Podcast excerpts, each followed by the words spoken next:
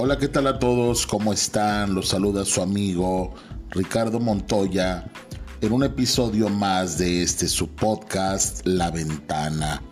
Hace algunos días que no grababa algo, estuve algo enfermo, por fin me tocó que me diera COVID, pero ya estamos aquí de regreso para hablar acerca de algún tema de interés. Y bueno, el tema que tenemos el día de hoy son las emociones y especialmente no reprimir las emociones. Porque parece mentira, pero a todos nos encanta reprimir las emociones, no dejar que salgan. Y a veces también no sabemos realmente lo que estamos sintiendo. Hay momentos en la vida en los que tenemos malestares, pero no logramos identificar su origen. En muchos casos, incluso nos resulta imposible saber qué es lo que estamos sintiendo, saber qué emoción estamos teniendo. No somos capaces de ponerle un nombre. Esto puede ser debido a que, a que estamos desconectados de eso que sentimos.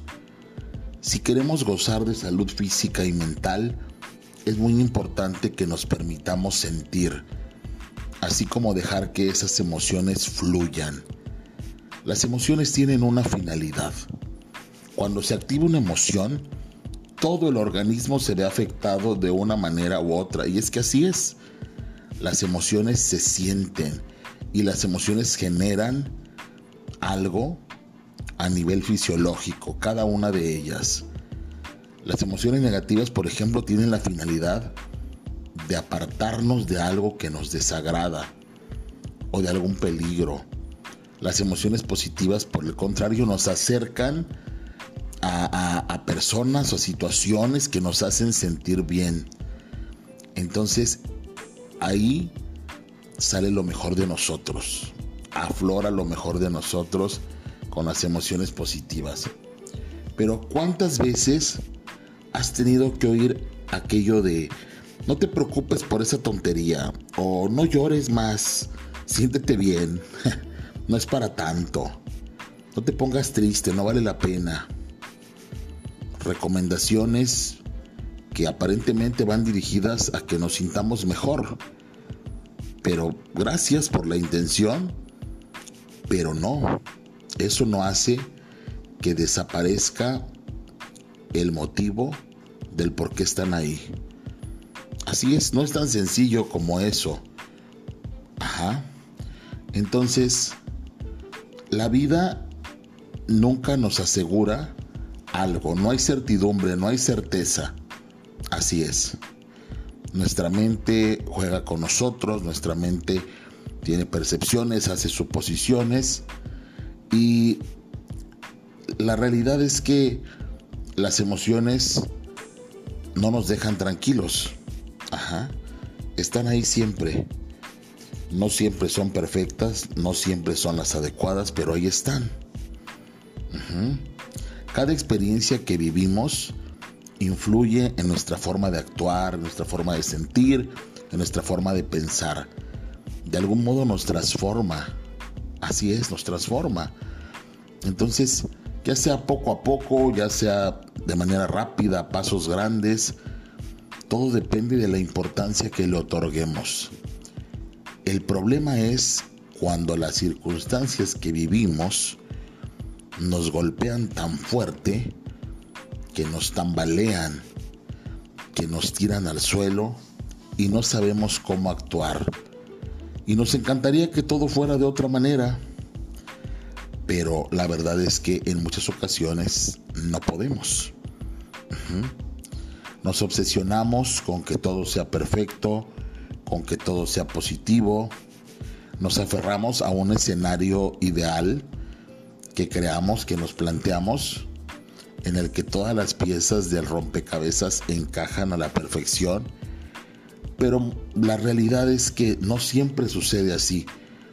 En muy pocas ocasiones el mundo se acomoda de una forma exacta, correcta y positiva. Así es, la cuestión es que cuando aparecen las imperfecciones, cuando aparecen los problemas, nos damos cuenta que ahí también están las emociones, en, ese, en esas partes en las que el mundo no encaja, en las que la vida nos, nos duele, ahí están. ¿Qué emociones aparecen ahí? ¿Cuáles son? ¿Cómo las comprendo? ¿Cómo comprender tus emociones? ¿Cómo saber qué quieren decirte? ¿Cómo aprender de ellas? Solo vas a poder hacerlo si te das permiso de sentir. Las emociones no llevan un botón de prendido o apagado. Las emociones son así, surgen. Y desde hace unos años, hace algunos años, se viene manejando el concepto de inteligencia emocional, o sea, control, regulación de las emociones. Y está bien, ¿no? A final de cuentas, sentirse bien no es una obligación. A veces también tenemos que dejar que fluyan, tenemos que dejar que fluya lo negativo porque lo necesitamos. Cuando nos negamos una emoción, cuando reprimimos la presencia de una emoción porque nos incomoda o porque no queremos mostrar nuestra debilidad a los demás, lo hacemos con la idea de eliminarla. Nos esforzamos por exteriorizar una emoción diferente a la que verdaderamente invade nuestro interior. Normalmente queremos ocultar las emociones negativas y queremos poner nuestra mejor cara, porque también así nos enseñaron. No muestres lo malo, solo lo bueno. Un error, ¿no? Entonces, tendríamos que reprocharnos el sentir miedo, el sentir rabia, el sentir tristeza. ¿Por qué entonces sentirse bien tendría que ser una obligación? Claro que no lo es. Esta resistencia a las emociones incómodas, a las emociones negativas, lo único que hará es que caigamos en un estado artificial que nos llevará a más problemas y que no dará solución al problema de origen. Tenemos que aprender de nuestras emociones. Eso es la inteligencia emocional. Aprendo de, mis emociones y dejo que fluyan, dejo que salgan, dejo que vivan, las buenas y las malas. ¿Por qué están ahí? ¿Qué me quieren decir? Si tengo miedo, observo de qué me estoy protegiendo. Si siento tristeza, hay que observar qué he perdido, qué no suelto. Si siento rabia, cuál es la injusticia, qué me altera. Así es, cada emoción nos enseña a descubrir una parte de nosotros, pensamientos y creencias ocultas, inconscientes, que posiblemente ni te habías percatado que estaban ahí es importante que te des permiso para sentir estas emociones y para conocerlas. Solo de ese modo serás capaz de lidiar con ellas. No podemos lidiar con algo que no conocemos. No podemos lidiar con algo que no dejamos salir, con algo que reprimimos. Tengo que saber qué hacer cuando esa emoción aparezca. Cambiar mi pensamiento para dejar que las cosas fluyan. Todo lo bueno y lo malo tiene que fluir en nosotros. Tenemos que aprender a controlarnos para tener un equilibrio. La inteligencia emocional también es cambiar tu forma de pensar. Porque cambiar tu forma de pensar es cambiar tus emociones. Cambiar tu forma de pensar no para cambiar tu emoción no equivale a negar la emoción. Todo lo contrario, tú la aceptas y luego modificas la forma en cómo reaccionas a ese pensamiento. Acepto que tengo miedo, pero modifico el modo en cómo reacciono a ese miedo. Así es. Las respuestas que damos a, a nuestras emociones son respuestas que se crearon a partir de creencias, de creencias que obviamente vamos obteniendo del entorno, de la crianza, a lo largo de nuestra vida, de la gente que nos rodea. Crecemos pensando que lo correcto siempre es lo bueno, o sea, lo, que es positivo. lo correcto es siempre lo bueno. Sí, que lo correcto es lo positivo, que todo lo que sea negativo, todo lo que sea triste, todo lo que sea dolor es malo, pero es que todo nos enseña algo. Ajá. A veces creemos que lo correcto es pasar página cuando algo está mal, o sea, no, pues me sigo de largo. El dolor pasará rápido y no lo trabajas.